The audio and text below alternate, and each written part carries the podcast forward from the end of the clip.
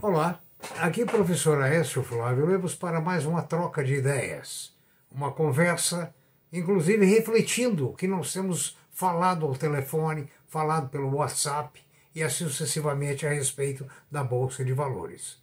Nossos vídeos estão inseridos no YouTube, são mais de 200 vídeos às suas ordens, mais de 250 podcasts, nem todos totalmente atualizados, mas todos com algum fundamento que pode ajudá-lo no seu trabalho, na sua formação junto à Bolsa de Valores. Refiro-me aos meus alunos, aos meus amigos e, obviamente, alguns profissionais que modestamente é, a, a, aceitam algumas das nossas ideias. Os nossos vídeos estão no, na página www.previsioneseconomicas.com.br e suas sugestões podem ser dadas no corpo do próprio vídeo ou, por favor, através do e-mail a previsioneseconômicas.gmail.com. A sua, é muito importante a sua participação e o seu like aqui no vídeo para nos permitir melhorar a nossa atuação inclusive seguindo aquilo que nos pedem. Ou seja, acho que é muito importante falar sobre aquilo que está na cabeça do pessoal, na dúvida, né? porque outras coisas estão nos manuais muito bem feitos. Então hoje o problema é o seguinte: nós vamos saber se a bolsa tem lógica. Vocês acham que a bolsa tem lógica? Já falamos diversas vezes que para você operar na bolsa é necessário conhecimentos de contabilidade, finanças, política econômica, política internacional, economia internacional, né? e assim sucessivamente, contabilidade, né? e assim sucessivamente. Mas se isso tudo é suficiente? Não, não é. Qualquer um ato político derruba tudo pelo chão, certo? Ou sobe tudo. Enfim, as variáveis são muitas. Agora, hoje eu quero falar sobre a lógica. Me perguntaram se a Bolsa de Valores tem lógica. Eu diria que, em alguns pontos, pode ter. O dividendo é certo, né? a bonificação é certa, mas as cotações não. Digamos, o que aconteceu semana passada com Petrobras? O governo anunciou ingerência na política de dividendos, ingerência na, na estrutura de preços. Isso representa um prejuízo para o investidor e um prejuízo muito grande para a própria Petrobras. Se a paridade internacional cai, a Petrobras vai vender o petróleo que ela produz aqui, seja para o povo brasileiro, aliás, para o povo brasileiro, por um preço menor do que o mercado internacional. Ou seja, ela está perdendo. A ingerência política é sempre uma mancha negativa em todas as empresas.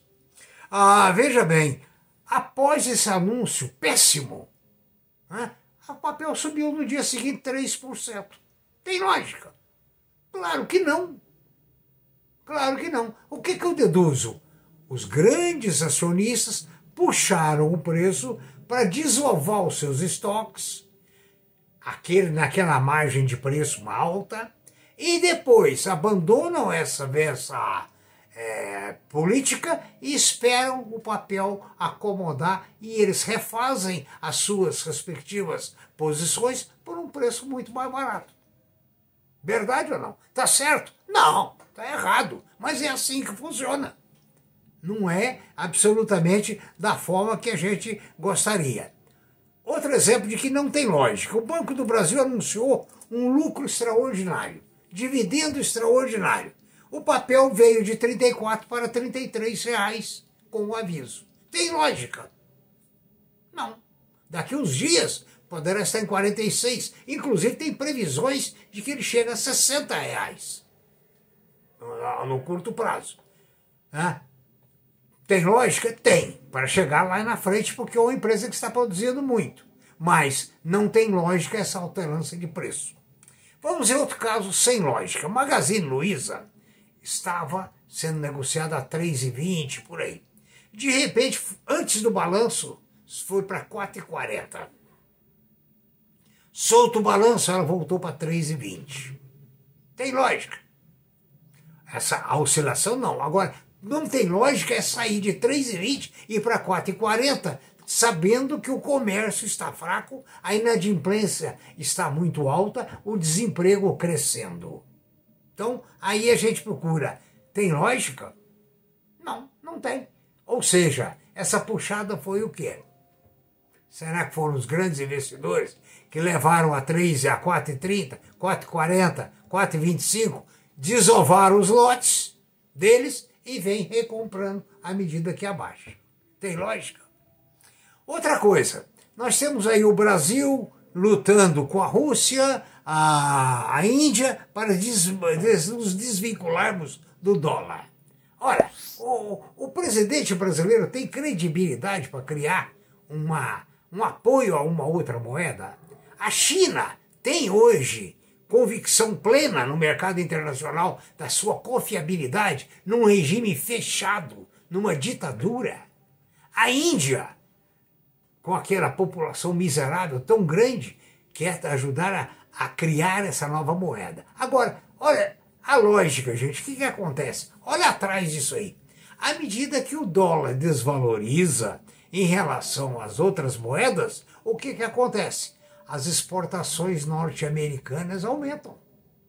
Ou seja, aumenta a competitividade norte-americana. Ou seja, a lógica que nós falamos aqui é o seguinte: é que será preciso menos reais para comprar a mesma quantidade de dólar. Será preciso menos rublos para comprar a mesma quantidade de dólar. Resultado: o custo do produto vendido nos, pelos Estados Unidos vai ficar mais barato nos países, dos países importadores. Em consequência, a economia norte-americana é valorizada pelo aumento da exportação.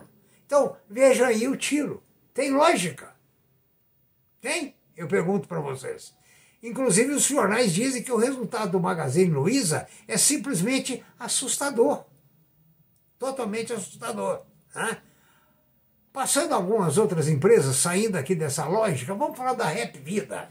A Rap Vida era um papel que estava em torno de 20 reais, caiu para 2, 3, não sei nem quanto está atualmente, e eles estão dizendo até que é uma, existe uma lanterna no final do túnel.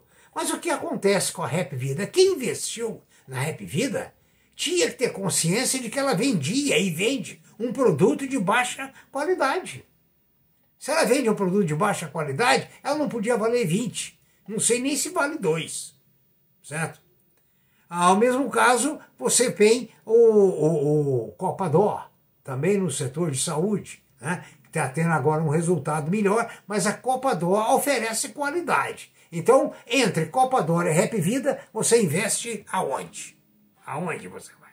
Eu pergunto. Hein? O, a BRF, poucas melhores da BRF. Tanto é que o papel tem estado fraquíssimo é, é, nos seus balanços. Né? E seu preço também é, muito baixo. Ou seja, ela entregou números muito decepcionantes no último balanço. Então, se você tem BRF, pensa o que é que você deve fazer. Está havendo, parece que alguma coisa contra as commodities. A Marfrig, a BRF, exportadoras de carne, a JBS. Eu tenho a impressão até que é um complô internacional para desvalorizar o nosso produto para facilitar a compra pelos nossos é, Amigos, amigos, bota onça nisso aí, é um zoológico. Ah, em seguida, ah, vamos falar sobre a L, a SLC agrícola, SLCE3. O resultado está acima do esperado, ou seja, a empresa está caminhando a passos muito bons. Né? E a Anima, eh, na área de educação, está tentando recuperar. Está né? em linha com a expectativa dos uh, analistas, mas a educação não pode ser vista como uma atividade muito promissora no Brasil, à vista do baixo poder aquisitivo do povo. Né? O Banco do Brasil, que nós já falamos agora há pouco, teve um lucro líquido no primeiro trimestre desse ano de 8,55 bilhões de reais, ampliando 29% ao ano alcançando uma ROI de 20,5. é, a recomendação de todos os analistas é pela compra do papel. Tanto dela como da Itube, da Itaú, do Itaú. Né? O, a Localiza Rent a Car uh, está com boas margens. Se você tem ações dela, convém segurar, reforçar, aumentar a sua produção. Né? Agora, o IRB eu não sei não, viu? Ele está com pouco, pequeno lucro e consumindo caixa. Então veja se você deve manter esse papel. Era esse recado que eu queria dar para vocês. Uh, dentro do meu primeiro vídeo, lembrando que prudência e caldo de galinha não faz mal para ninguém. Ok? Então, muita prudência, muita sapiência no mercado de sábios. Vamos chamar de sábios, né? Para não falar outro palavrão. Ok? Obrigado.